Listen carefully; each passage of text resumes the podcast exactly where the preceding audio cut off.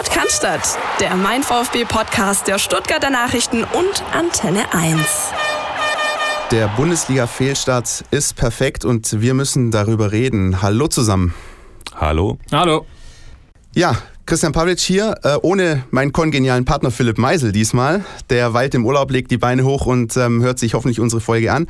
Und weil ich so ungerne Selbstgespräche führe, habe ich mir zwei Gesprächspartner hierher geholt, die auch beide dieses Spiel am vergangenen Samstag geschaut haben. Einmal Heiko Hinrichsen aus der Sportredaktion. Grüß dich, Heiko. Hallo, Christian. Ist mir wie immer eine Ehre. Und neu in unserer Runde zum ersten Mal Gregor Preis, auch aus der Sportredaktion. Grüß dich, Gregor. Hallo. Und vielleicht noch für den Hintergrund, bevor Fragen aufkommen, nicht verwandt oder verschwägert mit Dirk Preis aus der Sportredaktion. Schön, dass ihr alle da seid. Ähm, ja, lasst uns ähm, vielleicht mal erstmal direkt auf das Spiel einsteigen, bevor wir dann nachher auch den Ausblick auf die Länderspielpause wagen und, ähm, und uns um einzelne Themen wie, wie Donis, Gomez ähm, und so weiter kümmern. Wir haben ein buntes äh, Programm für euch, haben natürlich auch am Ende wieder ein Gewinnspiel. Deswegen lohnt es sich definitiv dran zu bleiben. Ihr könnt VIP-Tickets gewinnen für das Spiel gegen Fortuna Düsseldorf. Zuerst aber würde ich sagen, direkt in Medias Res. Man kann äh, gegen den FC Bayern verlieren. Man kann auch 0 zu 3 gegen den FC Bayern verlieren, aber das war dann doch ein bisschen wenig, oder Heiko?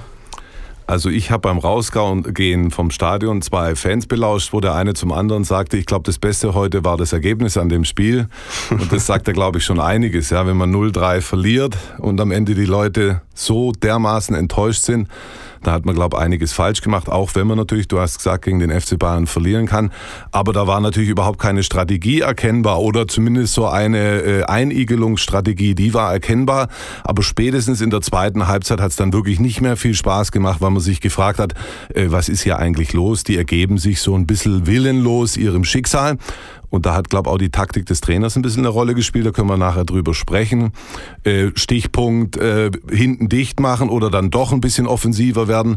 Da hat, glaube ich, an der Ansage vom Trainer und auch so ein bisschen an der Umsetzung einiges nicht so gepasst. Gregor, Du warst ja auch äh, im Stadion am Samstag, hast dir das auch angeschaut. Wie war so dein Eindruck? Ähm, zur Halbzeit, beim, beim Spielstand noch von 0 zu 1, schien alles okay. Ähm, was, war, was war so spontan dein Gedanke? Was war denn eigentlich der Matchplan oder, oder wie wollte man dieses Spiel angehen aus VfB-Sicht? Also die Taktik war im Prinzip dieselbe wie beim 4 zu 1 in München, das darf man auch nicht vergessen. Also äh, der Trainer kriegt ja viel um die Ohren, auch von Fans, was die Taktik angeht, so defensiv und so weiter. Aber das darf man nicht vergessen. Er hat im Prinzip genauso aufgestellt wie äh, einst im Mai, als das grandiose 4 zu 1 gelungen ist. Das stimmt, ja. Ja. Nur, dass eben dieses Mal die Bayern ein Stück weit aufmerksamer waren, nicht in die Falle getappt sind und auch die wenigen Gegenangriffe sofort im Keim erstickt haben und dann zum Zweiten den VfB von Anfang an weiter hinten reingedrückt haben. So gab es eben keine Entlastung und das sah dann natürlich nach einer defensiven Mauertaktik aus und dann gab es da keinen Ausweg mehr. Ja.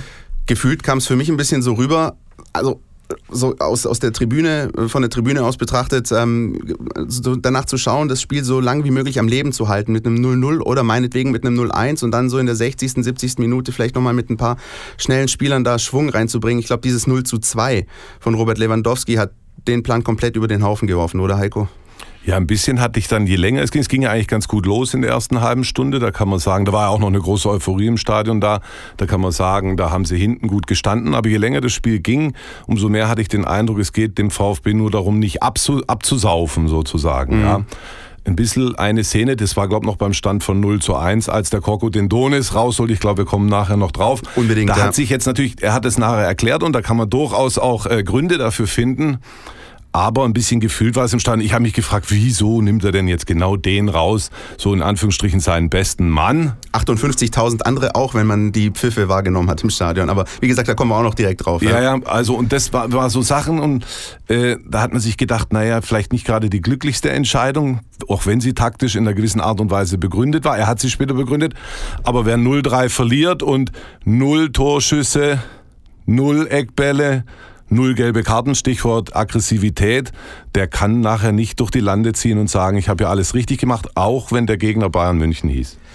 Dieses Spiel äh, gegen den FC Bayern München und vor allem die Herangehensweise und dieses ähm, ja, teilweise fragwürdige Auftreten und, und, und Einstellung ist ähm, natürlich nicht nur bei uns hier in der Redaktion ein großes Thema, sondern auch bei euch Fans da draußen. Und ähm, wir haben unter anderem eine Fanstimme bekommen von Simon, der sich zu dem Spiel im äh, Speziellen und ähm, ja zu taktischen Fragen im Allgemeinen äußert. Ja, und da würde ich sagen, da hören wir einfach mal rein in unser dieswöchiges Außennetz. Alles, was euch im Netz beschäftigt. Ja, das war wohl mal wieder der klassische Fehlstart in die Saison. Drei Pflichtspiele, drei Niederlagen. Und ich weiß auch, dass mir gesagt wurde bei der Niederlage gegen den FC Bayern München, dass das ja nicht der Maßstab wäre. Und mir, mir ging es da in dem Moment auch gar nicht darum, dass man verloren hat, sondern wie man verloren hat. Also ich glaube 12 zu 0 Ecken und keinerlei Annäherung ans Tor, nur in der ersten Halbzeit mal der Freistoß von Aogo oder mal eine Szene, wo jeweils Gentner und Gomez ähm, nicht abschließen wollen können. Und ansonsten waren eigentlich Räume für Konter schon vorhanden, aber eben nicht das Spielermaterial auf dem Feld. Also wenn dann Askasiba versucht, einen Konter einzuleiten, was ja nicht seine Stärke ist, der räumt ja ab und gibt den Ball weiter und dann macht der nächste Spieler was gut oder was äh, offensiv Brauchbares mit dem Ball. Irgendwie so hätte ich mir das gewünscht. Und dafür hätte es dann irgendwie vor allem schnelle Offensivspieler gebraucht. Also siehe Gonzales, vielleicht auch ein Didavi, der eben solche Pässe spielen kann. Und so war mir das einfach insgesamt zu passiv, weil dann gehst du ja mit Anpfiff auf ein 0-0.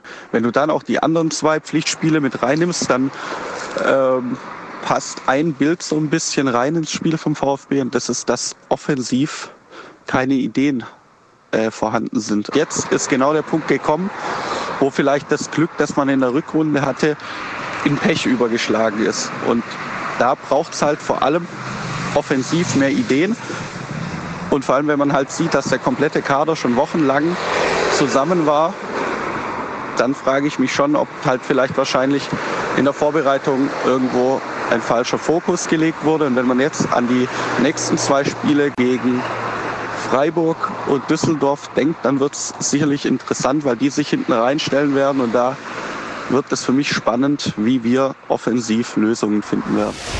Ja, vielen Dank, Simon. Das ist also die Meinung so ein bisschen aus Fankreisen, die wir mal so ein bisschen exemplarisch rausgezogen haben für das, was uns erreicht hat in Foren, auch über unsere App ähm, und auf mein VfB auf Facebook und Twitter.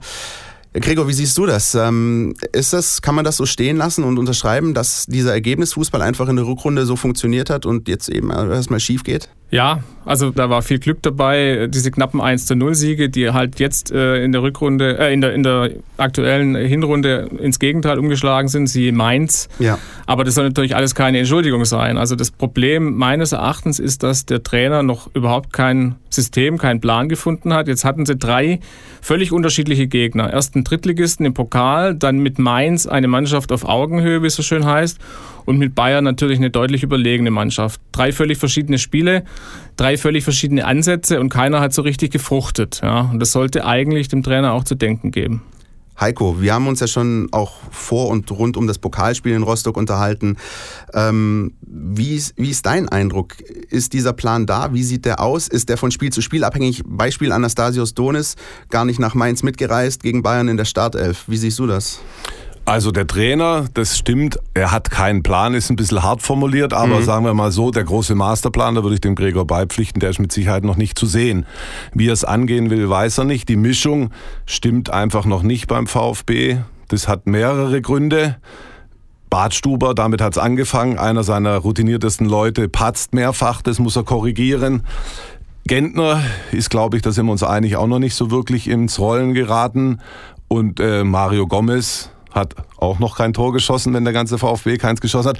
Also da liegt noch ein bisschen Potenzial, da müssen noch ein paar PS auf die Strecke gebracht werden, was bisher eben noch nicht passiert ist. Und da möchte ich aber eins mal sagen, es sind drei Pflichtspiele gespielt, es sind zwei Bundesligaspiele gespielt und in Mainz sagt man zumindest, sagt die Statistik, hat sich der VfB traditionell schwer getan.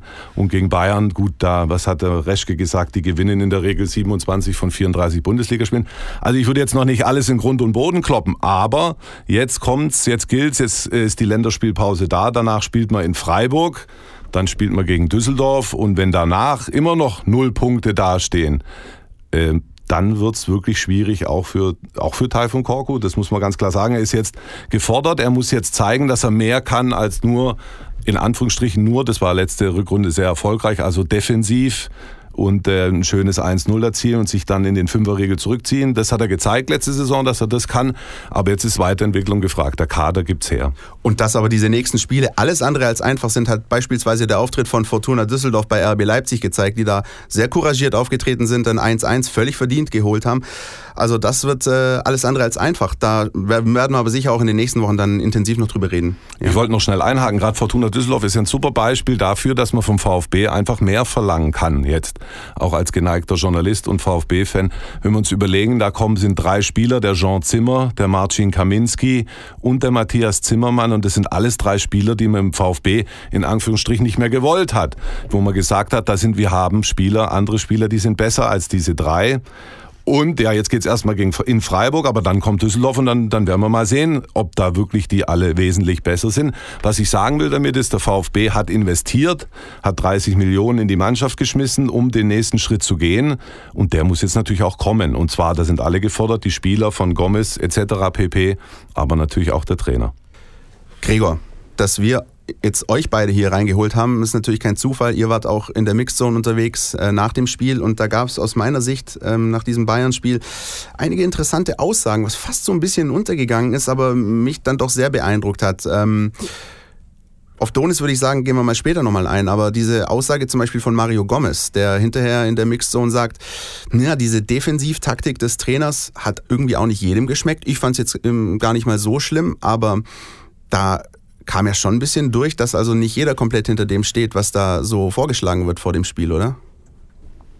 Ja, das ist richtig. Also ich glaube nicht, dass der Mario dem Trainer da bewusst an den Karren fahren wollte. Ja, glaube ich auch nicht. Das unterstelle ich ihm nicht, aber er hat es damit natürlich trotzdem indirekt getan. Weil jetzt hat man so, so eine kleine Diskussion, äh, Gerz innerhalb der Mannschaft und da gibt es schon auch ein paar Indizien dafür. Ne? Also das lässt sich einfach beobachten. Das ist so eine Gefühlssache, was man so mitkriegt aus der Mixed Zone äh, beim Training. Da ist nicht alles äh, rosarot, ja? Mhm. was natürlich auch nicht verwundert bei so einem Kader. Ich meine, das ist natürlich jetzt das Luxusproblem, das der VfB hat. Er hat einen stärkeren Kader, er hat äh, alle Positionen doppelt besetzt. Äh, viele können nicht spielen, es gibt Härtefälle und daraus entwickelt sich dann natürlich sowas, ne? zumal wenn es nicht läuft. Heiko, wie siehst du das aus deiner Erfahrung, ähm, solche Aussagen? Ist das schon ein Indiz dafür, dass, dass es da rumort oder ist das ihm jetzt einfach mal so rausgerutscht? Kann ich mir bei so einem erfahrenen Spieler wie Mario Gomez eigentlich gar nicht vorstellen. Kann ich mir auch nicht vorstellen, aber ich würde das unterschreiben, was der Gregor gesagt hat. Der Mario Gomez ist mit Sicherheit keiner, der jetzt den Trainer irgendwie annocken will oder.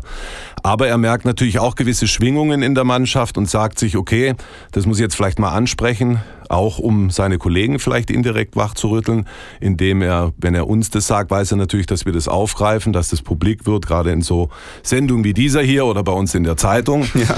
Und äh, dann kommt natürlich eine gewisse Drucksituation auf und darauf, da wünscht er sich einen sogenannten Hallo-Wach-Effekt, denke ich mal. Ja. Und äh, der Zeitpunkt war ja auch einigermaßen gut gewählt. Die Länderspielpause ist jetzt. Man hat so ein bisschen Zeit, in sich reinzuhorchen, sich zu besinnen, obwohl es noch nicht Advent ist.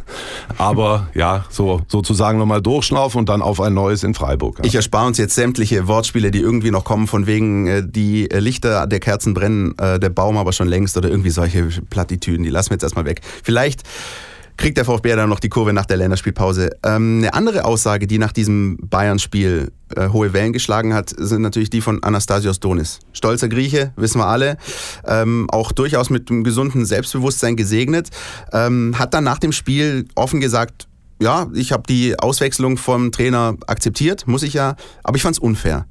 Gregor, ähm, zuerst mal vielleicht deine Meinung generell zur Auswechslung. Heiko hat es ja vorher schon mal kurz angesprochen.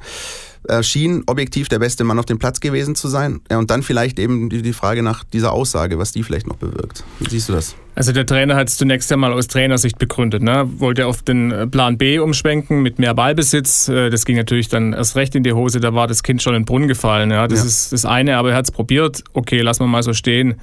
Äh, dass der Donis dann sagt, das war unfair würde ich jetzt mal nicht so hochhängen. Also ich meine, guck dir die Bayern an, da gibt es einen, einen Robben, einen Ribéry, die wurden auch ausgewechselt, die sind dem Trainer auch nicht um den Hals gefallen und das nicht zum ersten Mal. Ein Lewandowski, der macht auch ständig Stunk, wenn ihm was nicht passt. Ja. Und die Bayern haben das irgendwie auch immer hinbekommen, über Jahre hinweg solche Spieler in den Griff zu kriegen. Also ich finde, da muss der Trainer und der Verein auch damit umgehen können, wenn er mal so ein so ein Donis hat, der eben sagt, was ihm nicht passt. Ja, ist ich meine, er ist, der Donis ist so ein klassischer Söldner, sage ich mal, ja, der spielt heute hier, morgen da.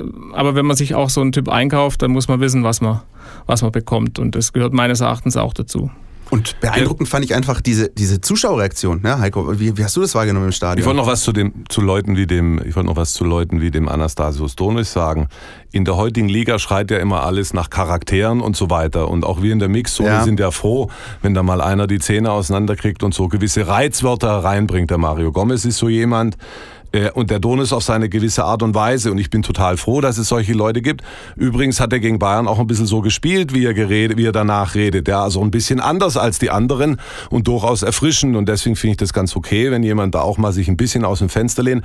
Man darf das nicht alles äh, so hoch hängen. Wenn der sagt, it was unfair, dass er raus musste, dann, dann würde ich das jetzt also da nicht, äh, ja, wie soll man das sagen, würde ich nicht auf alles auf die Waagschale so äh, legen.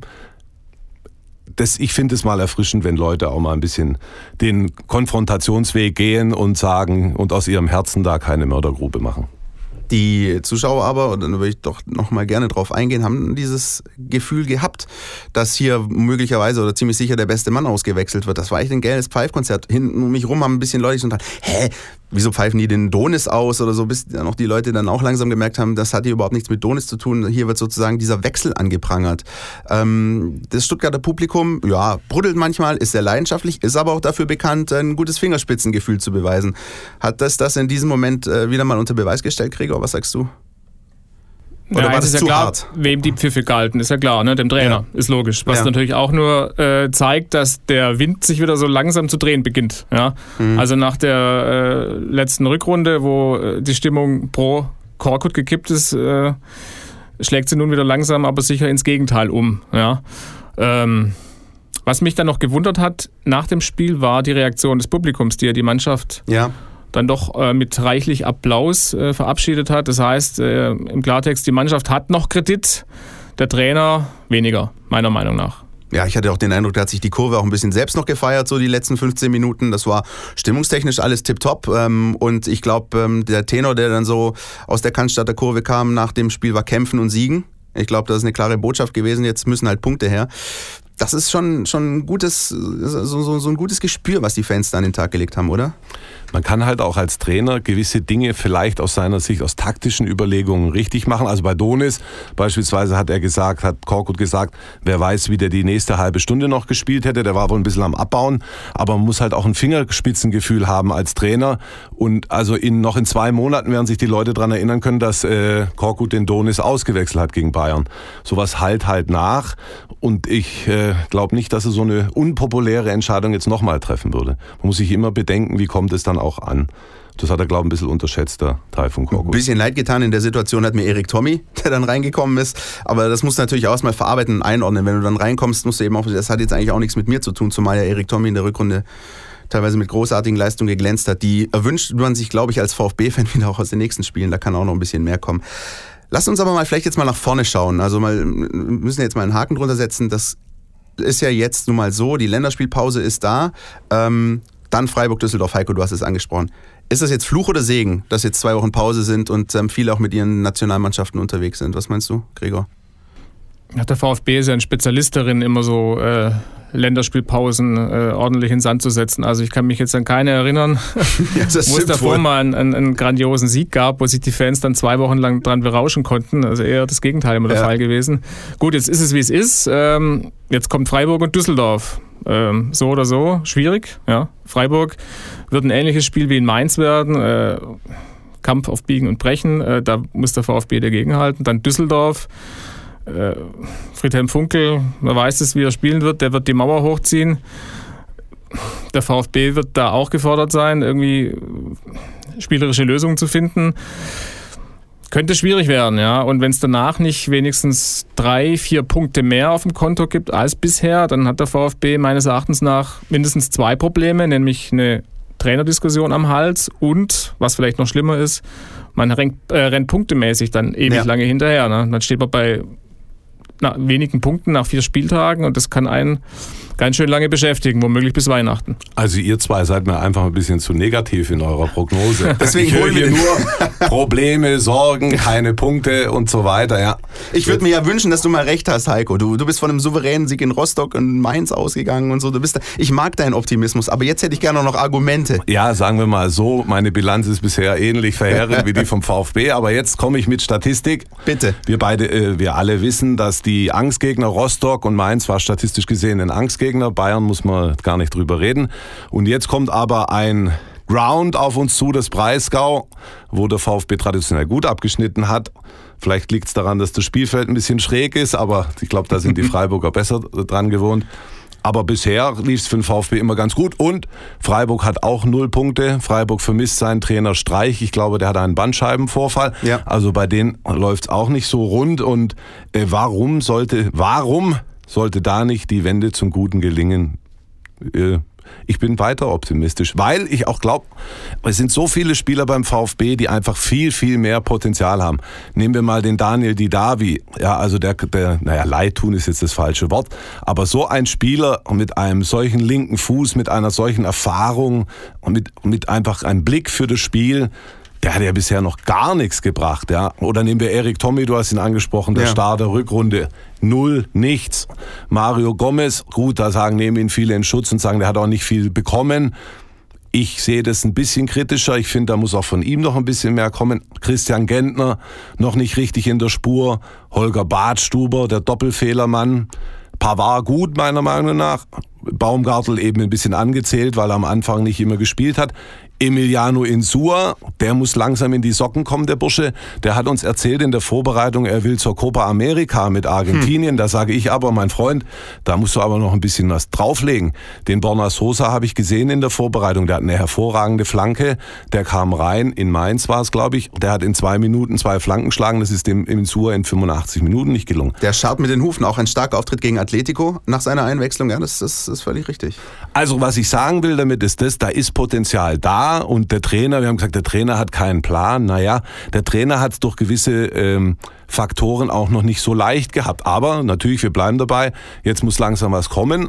Aber ich habe es gerade aufgezählt, da sind natürlich auch einige Faktoren, wo man sagen muss, äh, das ist jetzt nicht unbedingt nur dem Trainer anzulasten.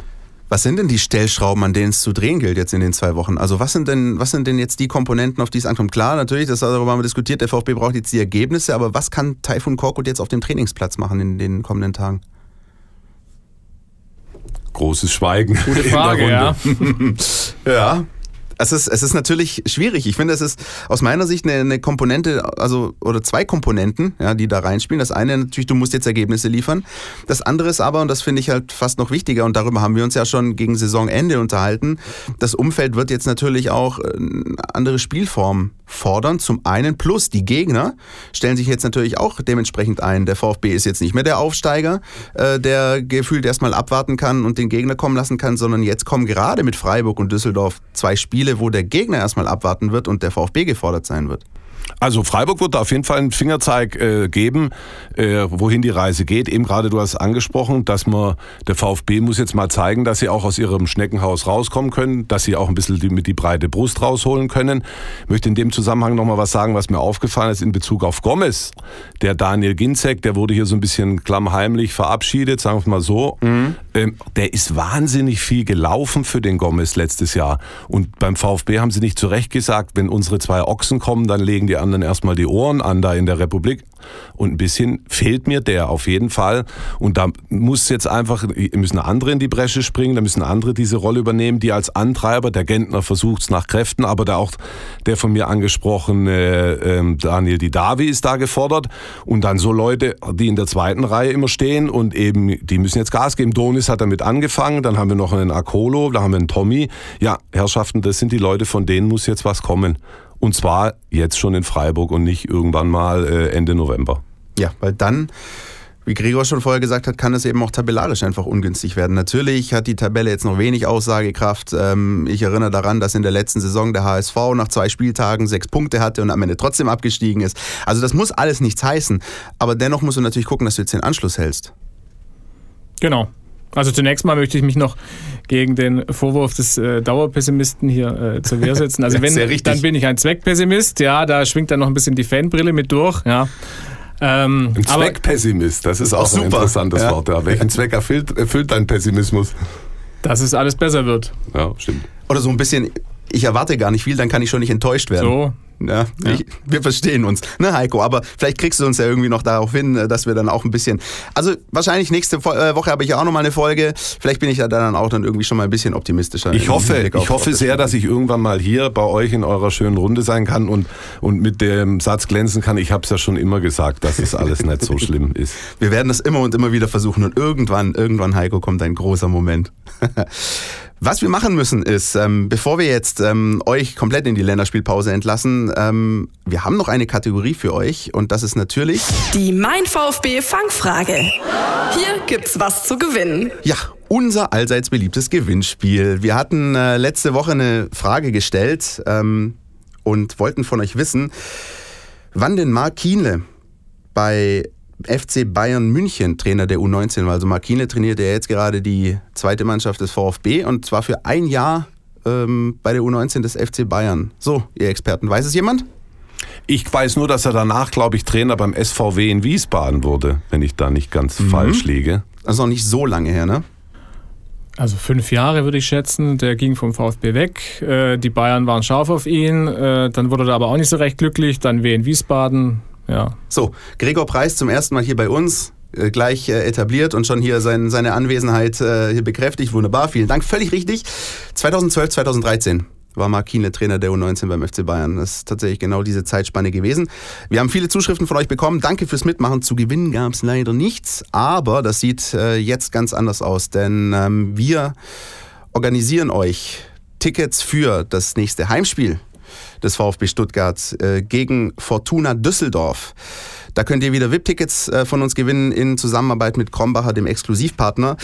Und natürlich euch in die Loge setzen, essen, trinken, alles drum und dran. Das einzige Problem ist, ihr müsst natürlich wieder eine Frage beantworten. Und die lautet in äh, dieser Woche folgendermaßen, ist natürlich ein bisschen, hat ein bisschen einen Freiburger Touch, aber auch nur ein ganz klein wenig. Es geht um Andreas Hinkel.